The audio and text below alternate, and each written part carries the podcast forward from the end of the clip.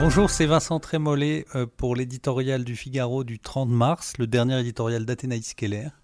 Le titre La tragédie des lionceaux. À l'heure des conséquences, nous voilà démunis. Fruit amer d'une immigration incontrôlée, d'une intégration ratée, d'une trop grande pusillanimité face à l'islamisme, les djihadistes venus de France laissent derrière leur massacre de sang-froid et leurs rêves de califat des êtres d'innocence, des enfants. Nul n'est coupable du crime de ses parents, et ces gamins qui ont grandi au milieu des selfies ensanglantés sont, en droit comme en fait, irresponsables. Les principes sont saufs. Et après? Ce tourment est unique dans notre histoire récente. Les enfants de criminels nazis qui ont grandi en Allemagne ne furent pas tentés à vingt ans de prendre les armes pour poursuivre l'œuvre funeste de leur père. Le nazisme avait disparu.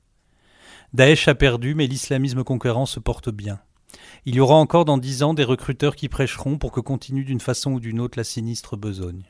Ces enfants ont vécu en zone de guerre, ont été conditionnés et socialisés dans un groupe terroriste. Certains ont été forcés d'exécuter des otages avant même d'avoir dix ans, prévenait David Thompson, auteur d'une enquête glaçante sur les revenants.